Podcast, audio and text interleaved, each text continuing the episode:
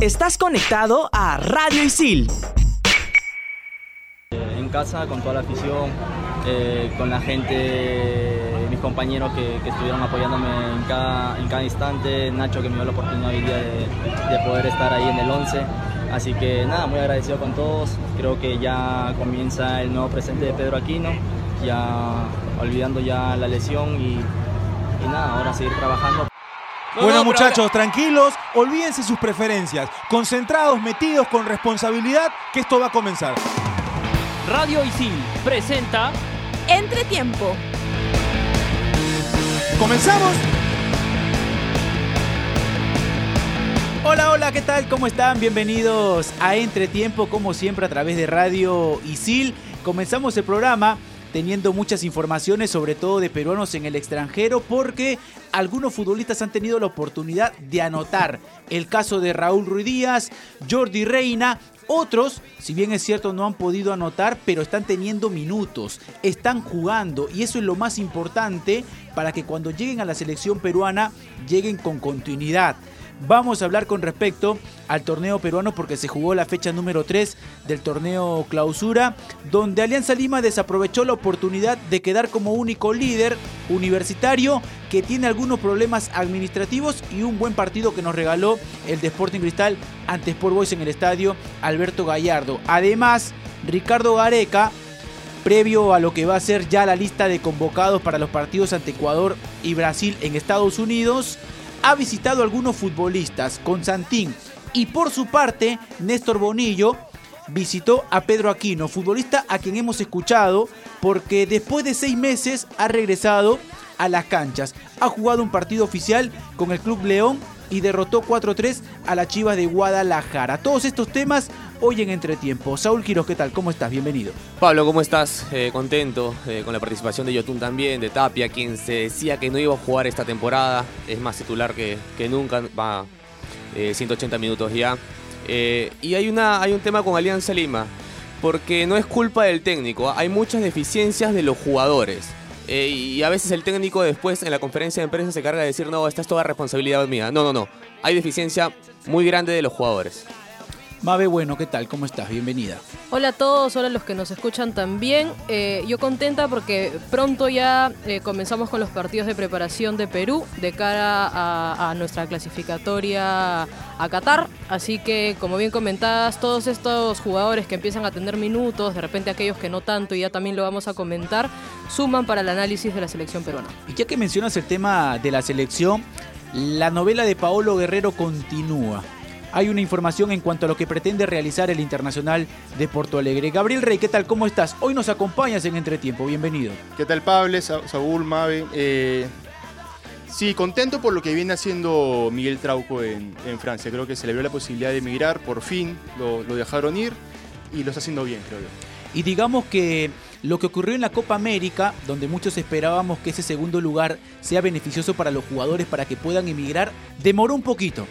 Demoró un poquito porque ya hay varios futbolistas que no necesariamente han emigrado, pero que ya empiezan a estar en la órbita de otros equipos del extranjero y de Europa. Mi nombre es Pablo Caña, somos estudiantes de la carrera de periodismo deportivo de ISIL y ya saben que nos pueden escuchar en Spotify como Radio ISIL entre tiempo. En cuanto al tema de peruanos en el extranjero, es el tema con el cual vamos a iniciar. Escuchábamos a Pedro Aquino y mencionaba, es un nuevo presente para Aquino, menciona. Ya se recuperó de la pubalgia, fue operado en el mes de marzo, su último partido oficial fue el 27 de enero. Más de seis meses tuvieron que pasar para que el volante de recuperación, muy considerado por Ricardo Gareca, pueda realizar un partido oficial. Regresó jugando de volante de recuperación y recibió la visita de Néstor Bonillo, con quien conversó y quien estuvo también en el estadio pero además se lesiona en un momento eh, lindo de su carrera. Era el mejor momento de su carrera y además hablábamos eh, en cierto momento antes de su lesión de que podía ser el titular indiscutible de la selección peruana. Porque además Renato Tapia, pasaba por un problema eh, de, juego, de, no tenía minutos. No tenía minutos. Entonces vuelve y vuelve bien. yo lo vi, lo, vi jugar lo vi 20 minutos y me pareció estar en condiciones. Él mismo decía que eh, es difícil volver después de mucho tiempo y, y, era lo que también se vio en el juego, ¿no? Jugó 66 minutos en el partido en el triunfo del Club León ante Chivas de Guadalajara 4-3. Importante que haya regresado por lo que pueda significar en la selección. Me imagino que es la pieza de recambio a Renato Tapia, futbolista al cual considera muchísimo Ricardo Gareca y quien también recibió la visita del estratega argentino, porque Gareca visitó a Renato Tapia y como lo mencionaba eh, Saúl en el inicio, cuando se da las declaraciones del presidente del Feyenoord que no tenía consideración por Renato Tapia, el futbolista decidió quedarse, decidió luchar por un puesto, por tener continuidad, independientemente de ese pasaporte comunitario que quería tener para que pueda seguir en, en Europa y no puede ocupar plaza del extranjero, decidió quedarse. Eso sí. pesó también, ¿no? Sí. Sí, pero hay dos cosas ahí, ¿no?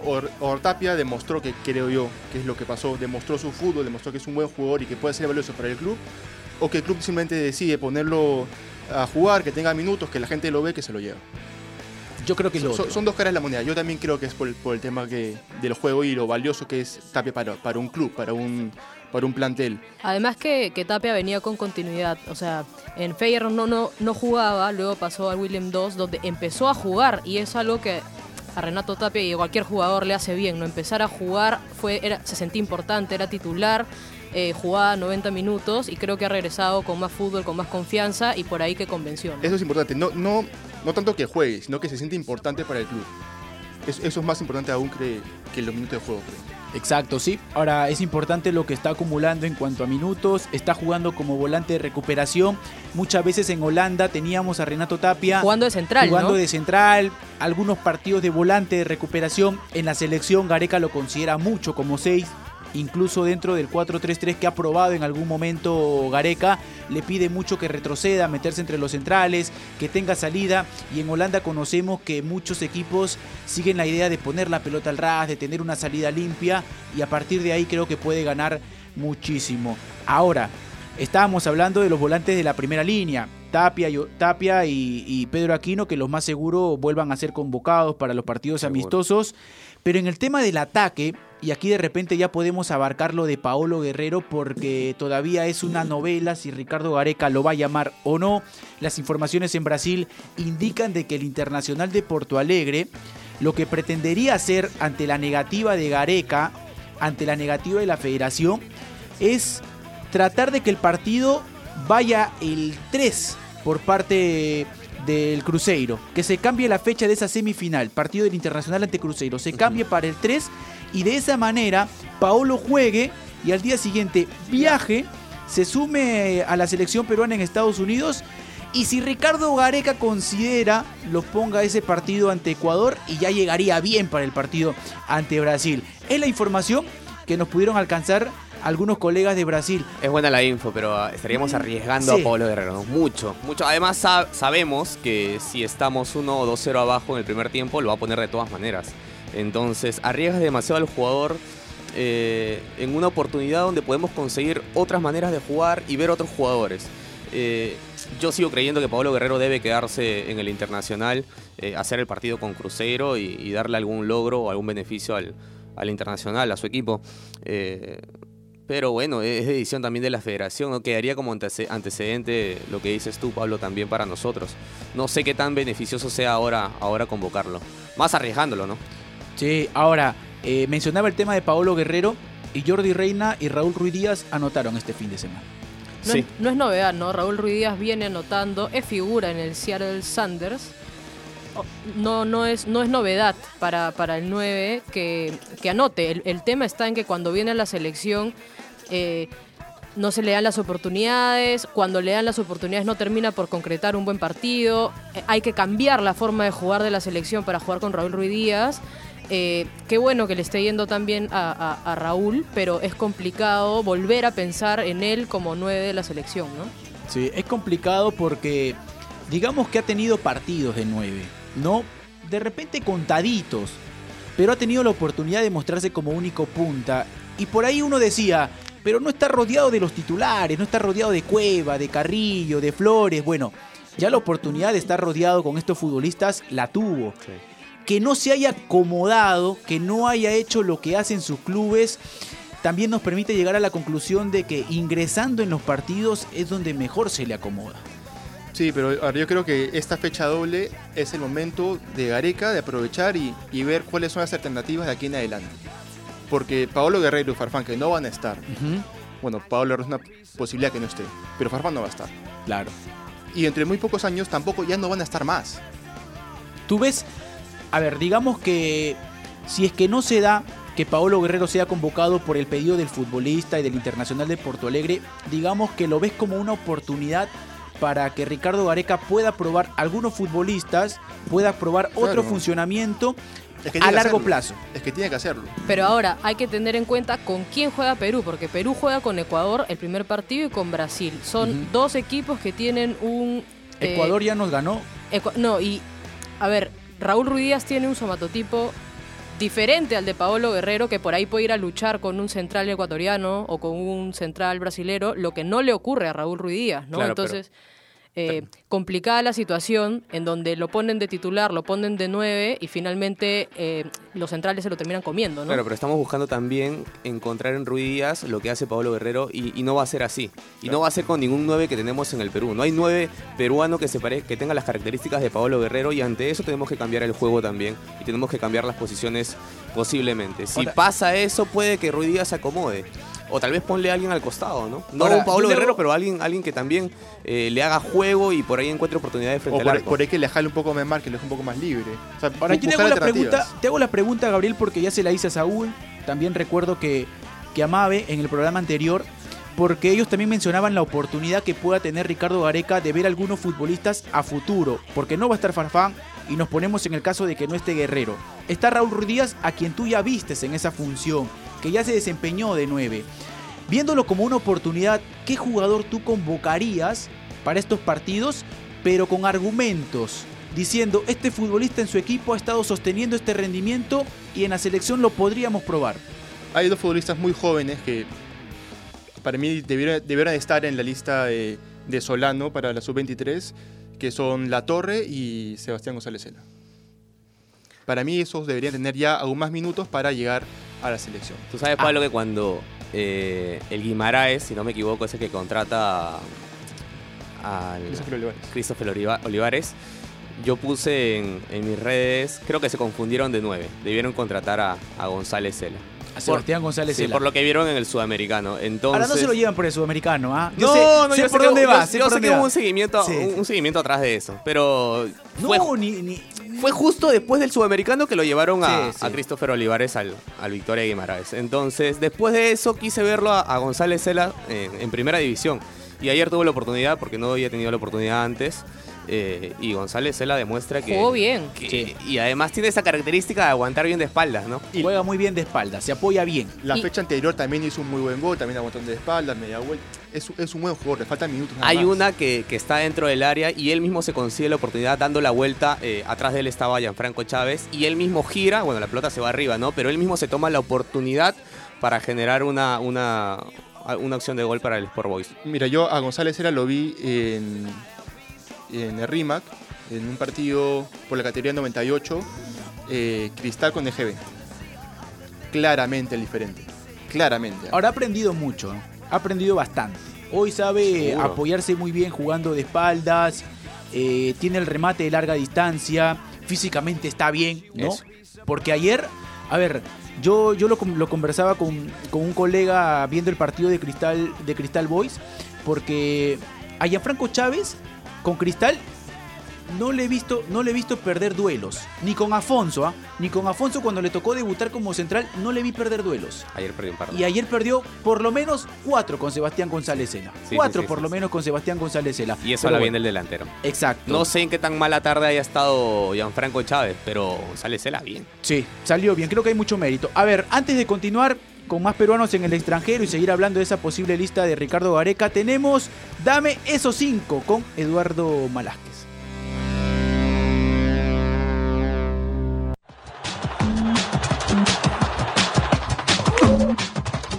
Dame esos cinco.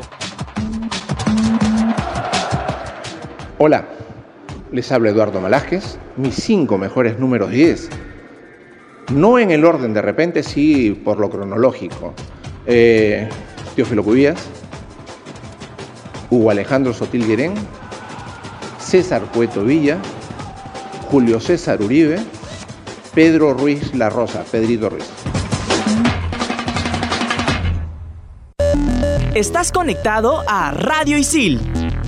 Radio Isil.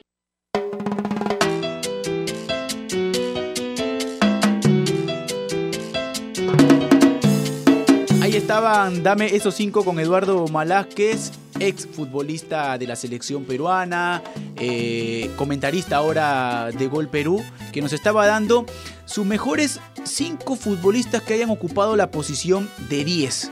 De 10, Saúl. ¿Tus cinco que hayas visto ahí en de esa los posición? que vi, ah, de los que vi, ojo. Manco, Ok. Cuquín. Ah, de atrás pa- de adelante para No, atrás. no, no, está bien, está bien. Puedo dar cinco, no, ma- Da- no, no hay cinco, orden, da no hay cinco, orden. cinco, Manco, no hay- Cuquín, Ujú. eh, Candelo. Candelo. Farfán no jugó de 10, pero yo lo vi, a mí me gustó Farfán de 10 siempre. Farfán. Eh... Millán es un buen 10. 10, ah. Millán, 10. Ok. Del fútbol peruano, digamos. Sí, sí, sí, claro. Porque si te pregunto Ah, a nivel ya. internacional, Bueno, ahí. hay otra cosa, pues, No, ¿no? ahí cambia la cosa. Mucho. Gabriel, del, del fútbol peruano, tus cinco que han ocupado esa posición. Eh, a ver, el Chorri, cerrado, cerrado. Candelo. A mí me gustó mucho cómo jugó Martín Ligüera esa temporada en Alianza. Y de ahí Cueva, pero el mejor Cueva con la El selección. de San Martín. Eh, No. no, tiraba por la, ahí jugaba por la banda. un no, poco, no, el, el- el Cueva, el Cueva Sí. de Gareca. El Cueva que rescata a Gareca, que se lo lleva a Ah, la Copa ya, América. Ok, Mabe. Para mí, coincido con Saúl, Farfán jugando de 10 me, me, me gustó. Cuquín, ¿Has visto Coquín? sí, claro, en el Boys. Al Chorri también me gusta. Y Grondona me gustó mucho en la U cuando lo vi jugar. Y a Mayer Candelo. Mayer Candelo. Sí, a ver, yo voy con el Chorri también. Eh, Yo me olvidé del Chorri. Creo que, que cuando Gabriel menciona el, el nombre del Chorri, ¡pap! ¿No? Como que te, te dijo sí, el Obvio. Chorri. Eh, Mayer Candelo, a mí me gustó mucho Mayer Candelo en universitario. Te diría Donny Neira de Gareca. Donny Neira de Gareca. Claro, ¿no? Donny Neira de Gareca jugaba. jugaba de 10. Oye, pero jugaba de 10. bastante bien, ¿ah? Jugaba de pero 10. en esa temporada jugó Claro, muy esa bien. temporada de Esa, 10 Donny claro. Neira, ¿no? Esa, esa. Pero bueno, eh, el Chorri, Candelo, eh, Cueva, ahí me gusta el Cueva. El Cueva del partido que hace ante Paraguay en. Asunción, ¿no? Ese Cueva de 10, Jefferson Farfán. eh, y le doy, le doy por ahí a Millán, ¿no? Por lo, por lo que menciona, por lo que Cachito. mencionas a, a Millán, a Millán. Pero ahí están los cinco que hayan ocupado esa posición de 10. Si hablamos a nivel internacional, bueno, tenemos a Riquelme, a Ronaldinho, No, no, no. De 10 yo me quedo. Yo voy a elegir a uno nomás, Riquelme. Riquelme. De 10, claro. De 10. Los antiguos 10, tú dices. Claro, de 10, listo, Riquelme, no hay más. Ok, ok, ok. Para Ahí mí, está. no, para mí, para mí. Sí, sí, sí, sí, sí, está bien, está bien, está bien. Es, es el 10 que está eligiendo Saúl. A ver, seguimos con peruanos en el extranjero. Eh, ya estábamos escuchando la posición de 10 y hablar de Cueva, porque no le está pasando nada bien. Cueva no va a continuar en el Santos y es muy complicado que un equipo se interese, sobre todo comprar a un futbolista que no es considerado por el técnico, que el presidente sale de ese club y que tampoco te da buenas referencias. ¿Qué se debe hacer con Cueva? ¿Qué es lo que tiene que realizar el jugador? Primero, buscarse un equipo, cambiar la mentalidad, ser convocado. ¿Qué No, tiene primero buscar un equipo. Mientras no tengas equipo, la, mentali- la mentalidad de, de Cueva probablemente no vaya a cambiar porque en su mentalidad tiene que estar que el fin de semana va a jugar. Para que recién pueda prepararse físicamente, pueda prepararse mentalmente eh, y que la gente que esté a su lado la acompañe y le diga, oye, ¿sabes que el fin de semana tienes un partido? Prepárate, no ponte las pilas. Eh, y a partir de que encuentre un equipo, yo creo que le va a cambiar también la mentalidad. Mientras, eh, no lo sé. Sí. Está Ahora, complicado. compli- complicado también por la cantidad de dinero que está pidiendo, en este caso, el club para, para que pueda comprarlo, ¿no? Porque eh, no lo quieren prestar, no, no lo quieren prestar, lo quieren vender y, y- y no es un jugador barato porque lo compraron a, a un Está precio importante, millones. ¿no? 7 Sí. millones. Yo creo que Cueva tiene que encontrar un lugar en el que se sienta cómodo. Porque los futbolistas no son máquinas, son personas. Mientras com- más cómodo esté, mejor fútbol va a realizar. Que se siente importante, lo que era del inicio. En México, cuando, cuando Cueva llega a México, se siente importante. Y es uno de los mejores, una de las mejores cuevas que hemos visto. Pero para que tú te sientas importante. Creo que tendría que volver al Perú. ah. No, no, no, pero, pero tiene que haber, a ver. Creo, creo, para que vuelva a sentirse importante, me Pero ahora, que ahora es que imposible Perú. que vuelva al Perú, porque ya se Sí. cerró el libro de pases, Sí, sí, sí, sí, sí, no, no, va a poder ser considerado.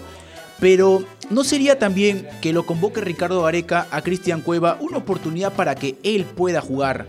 Para que él pueda sentir de que es importante, ya como lo menciona Gabriel, en una selección y que a partir de ahí, porque en Santos no va a jugar y va a ser muy complicado que un equipo lo pueda ver, pero si con la selección tiene dos partidos buenos ante Ecuador y Brasil, los equipos lo van a poder ver y de repente lo van a fichar. El que siempre, Yo sé que su momento no es bueno. el que siempre lo aguantó, lo respaldó cuando Cueva estaba en un mal momento fue Ricardo Gareca. Exacto. No creo que esta sea eh, esa, esa opción negativa para él ahora. No. Me parece que va a ser lo mismo. Gareca lo va a convocar y lo pone a titular los dos partidos. De Eso todas maneras, de O sea, todas maneras. Es ese protector que necesita el jugador. Que cuando está mal, necesita en quién apoyarse, ya, ese es Gareca para Cueva. Ahora, Cueva, creo yo que si tiene que irse a un lugar, en Argentina me gustaría verlo. En Argentina. E Independiente me gustaría Sí, pero verlo. lo que pasa es que. Cueva- Independiente, Jorge lo quería. pa- pero, para, pero, para Jorge Inde- lo quería. pero para Independiente lo que pedían, 7 millones, era muy exagerado. Pero No, ahora, rompía, rompía el mercado de, de Ahora, de esto es lo que quiere su club. Claro. ahora el- pero- el, el club también se equivoca. Hay ¿no? que Porque- bajarlo, ¿no? Porque si le, le pone un precio tan alto a un jugador que ahorita no lo vale, préstalo. Y Pero- es más, puedes hasta prestarlo con Es una. No, no- es que no lo que quiere. pasa. Santos no quiere. Lo que pasa, no, para no explicar, para explicar mejor, bien, no, para explicar bien el tema del Santos. Lo que pasa es que cuando el Santos hace la negociación con el equipo de Rusia de el Krasnodar de, de Cueva, eh, si bien es cierto, era una compra de 7 millones, pero también existía el plazo, si es que el Santos lo vendía a Cueva, ellos ya no iban a pagar esos 7 millones. Entonces, ellos están buscando venderlo para que no tengan esa deuda. Esa deuda de 7 millones no la tengan con el equipo de Rusia. Es por eso que no lo prestan, porque si lo prestan, el plazo se va. Y si ese plazo se vence, ellos van a tener que asumir esa deuda de 7 millones. Es el acuerdo que hicieron. Bueno, pero no, no hacer jugar un jugador y querer venderlo es una cosa de locos. Pero, Sí. ¿qué está esperando el Santos? Que Gareca, como bien mencionabas, lo ponga estos dos partidos, que empiece las eliminatorias, empiece a jugar y lo puedan vender. O No, porque Santos, No, Santos pero está ahí- esperando que, que se vaya, que, se- que lo vendan, que algún Sí, club lo quiera y Yo que sé, tenga la si no- oportunidad de pero si comprar no esa, esa juega- cantidad de dinero. Pero si no juega, ¿cómo lo venden? exacto. Entonces, el Santos está esperando que Gareca lo ponga, juegue bien, como siempre lo ha venido haciendo con la selección cada vez que Gareca le da la confianza, y que lo vendan, ¿no? A raíz de los partidos de la selección. Ahora, está bien, pero si, si Santos piensa eso, que va a ser convocado y va a jugar, dale minutos para que juegue mucho mejor lo que juega. A más minutos, mejor Que. San Paoli no lo quiere. lo que Iba- pasa iba- es iba a- eso, es- eso. San Paoli no hoy lo quiere. Hay otro inte- ah, hoy hay otro interés por parte del técnico. Iba hoy el técnico no claro. quiere contar con Cueva. Iba a decir que se han vendido muchos jugadores con los videos antiguos, cuando tus mejores momentos, pero creo que las redes sociales hoy te, no te permiten eso, ¿no? La- el, el estar constantemente eh, con estas redes sociales, ven tu, ven tu momento, qué haces, el día al día no te permiten esa venta. Hoy creo, ¿no? Sí, ha cambiado un poco. Sí. Ha cambiado. Antes, hasta el... No, ya- ya- ya ese aspecto. Pero bueno, falta. Eh, vamos, a, vamos a, a tocar el tema del torneo local, pero antes tenemos el baúl del chino Doy.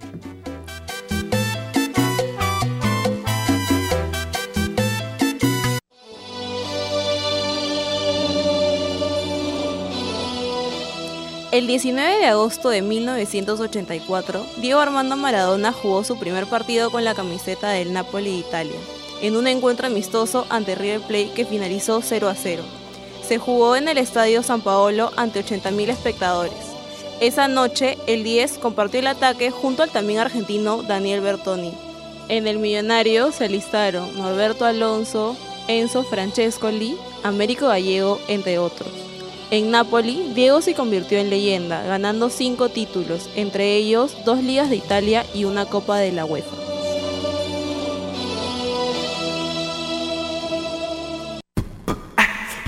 Estás conectado a Radio Isil.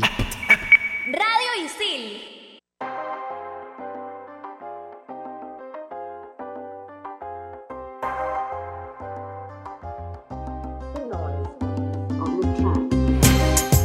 Ahí estaba el baúl de- del chino Doy. Y estábamos también hablando de peruanos en el extranjero, pero el torneo local. Se jugó la fecha número 3 del torneo clausura donde Alianza Lima desaprovechó la oportunidad de quedar como único líder luego del empate de Universitario ante San Martín. Creo yo que es el peor partido en el año de, de Alianza. Y el mejor de Vallejo también, ¿no? Vallejo. Eso. Jugó bien, jugó Con bien la U Vallejo. también Me juega gustó más bien, el que le hace la U en el Monumental. Con la U también juega bien. Ese 4 c Sí. ¿Cuántos mete Silva ahí? ¿Dos? Eh, Yo dos. sé que más de dos ex y dos o más de dos, pero dos mínimo. No, dos, dos, dos. Dos, sí. Claro, Ahora porque le uno hace es- tres Alianza. Claro, claro, claro. ¿No? Eh, oh, sí, claro, le hace tres alianzas. Claro, le hace tres. Sí, ¿no? está bien. Eh, Ahora, Alianza, eh, que veo está de suplente, ¿no? Después de su convocatoria a los Panamericanos, que veo ha venido, me parece, cayendo en nivel. Cartagena, que, que acá lo decíamos desde el comienzo de año, venía con, con el título de ser titular indiscutible, con un jugador eh, con mucha proyección, también terminó siendo suplente. Me parece que Alianza no termina de encontrar cómo jugar. Eso es raro, ¿no? Que deja muchos jugadores eh, de- importantes y de calidad y que te pueden hacer frente a un equipo como Vallejo, que jugaba bien, que tocaba, que estructuraba, eh, que te pueden cortar muchas pelotas, ¿no? Cartagena es de ese tipo de jugadores. Deja en la banca Cartagena y a Quevedo, que desde el inicio siempre te muestra cosas, eh, al menos con Alianza anda muy bien. Pero además muestren jugadores como Beltrán, como Godoy, muchas deficiencias, ¿no? E individualmente. Eh, no sé qué tan mal haya estado como colectivo, pero individualmente hay jugadas puntuales donde ellos eh, se desentienden de la jugada y Pero a ver, si no tú, sé qué pasa. Si, si son jugadores profesionales, año- tienes que tener la referencia mínima del jugador. Si tú a inicio de año contratas al mejor defensor central del campeonato, lo traes a tu club, comienza la temporada, lo pones en lateral derecho. Encuentras un lateral derecho en el Río Cuba. Lo tienes para poner de central. Y le pones a Che Beltrán. Y tienes al mejor defensor del año 2018 en la banca. El tema del otra. ¿no? De ahí, a ver, te está yendo mal en el juego. Necesitas tener, tener el balón. Y no le pones a Cartagena. Pones un delantero. No, ah, durante No, no. el desarrollo del partido sí siento que el replanteo de... de- Era de- Cartagena. Sí, sí, sí, Era porque, Cartagena. porque la mitad de la cancha de Vallejo con Isique, ojo con Isique, qué buen seis, eh, con Quinteros, con Cedrón, con Raciel García que hace buen partido, con Pacheco, Con Rodas. tenía un Vallejo que la pelota le pertenecía y que Alianza Lima corría prácticamente de un lado a otro buscándola, tratando de recuperar, pero se encontraba con un cruzado que la responsabilidad de recuperar la pelota no encaja tanto en él y con un Fuentes que si bien es cierto, eh, tiene la confianza de Bengochea, su responsabilidad en el equipo ha cambiado, porque ya no es el Fuentes que se encargue solo de la recuperación, sino es un Fuentes que tiene que pisar el área, que tiene que romper líneas por el buen juego aéreo que tiene. Ahora, Chemo decía después del partido que, que había encontrado mucha facilidad a la hora de, de enfrentar a Alianza Lima. O sea, que él había estudiado un poco, había analizado algunos partidos y él había encontrado mucho pelotazo, ¿no? O ahora a Balboa. Eh, pero que incluso en algunos partidos contra Boys o Cristal, Alianza había demostrado algún tipo de juego, de alguna salida con Godoy, con, con Cartagena, con Es Cruzado. que tienen a Cruzado ahí. Pero en ese partido no mostró absolutamente nada y le sorprendió lo poco que había, lo poco que había hecho Alianza Lima en el juego. O sea, Ahora, que todo era balonazo. es que es un trabajo de Chemo de tapar, Ah, sí, de tapar a. Rinaldo. Sí, claro. Porque no es Fuentes el que va a pedir la pelota, es Rinaldo Cruzado. Entonces vas y lo tapas a él y estás en obligación de mandar un balón largo. Y cuando replantea, yo coincido mucho con Gabriel, el ingreso era de Cartagena, pero lo que intenta buscar es sacar a, Felipe Rodríguez para que vaya Quevedo. Se aguanta un poco con el cambio de Federico Rodríguez, que iba a ingresar para jugar como segundo punta con, con Balboa y sacar a Cachito Ramírez. Se aguanta un poco, llega el gol de Vallejo y ya a partir de ahí fue simplemente dominio del cuadro poeta. Pero Pablo, ¿cuántas pelotas tocó Federico Rodríguez? Eh, no, ninguna. Ya también el trámite cambió un poco, Gabriela. El, el trámite cambia un poco porque te expulsan a Cruzado y ya Vallejo tenía la pelota y Chemo hace cambios no para cuidar el resultado, sino más bien para Claro, ampliarlo. o sea, Ahora- que, que haya sido el peor partido de Alianza, no hay que quitarle mérito tampoco a lo que hizo. No, yo, Ah, me no, quedo, no. yo me quedo con que Alianza fue superado por un Vallejo que lo estudió muy bien y que realizó el fútbol que, que su técnico pretendía. El titular debe, debe ser ganó Vallejo, no perdió Alianza. Exacto, Entonces, exacto. eh, y además no es responsabilidad total del, del técnico. Quiero, quiero dejar eso bien en claro. Hay Sí, sí, sí, te responsabilidad. escuché- te escuché al inicio Hay mucha, responsabilidad en los jugadores, en, las, en los enfrentamientos individuales. Ahí no puede influir el técnico. Ahí no puede.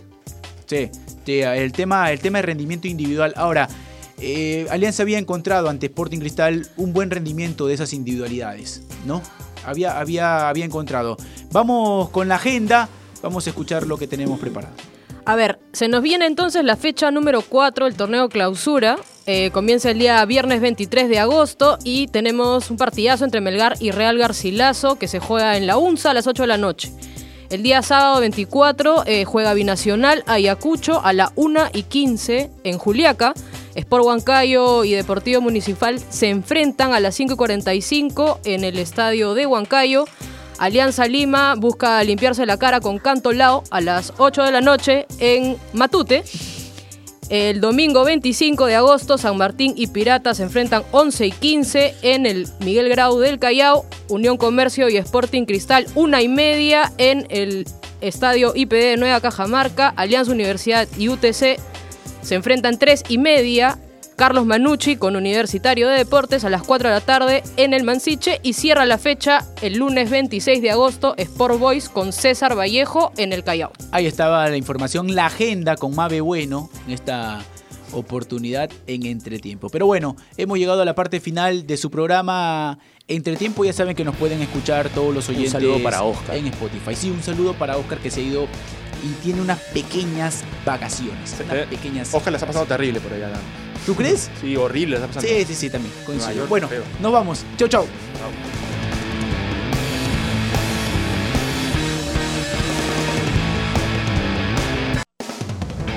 Radio Isil presentó Entretiempo.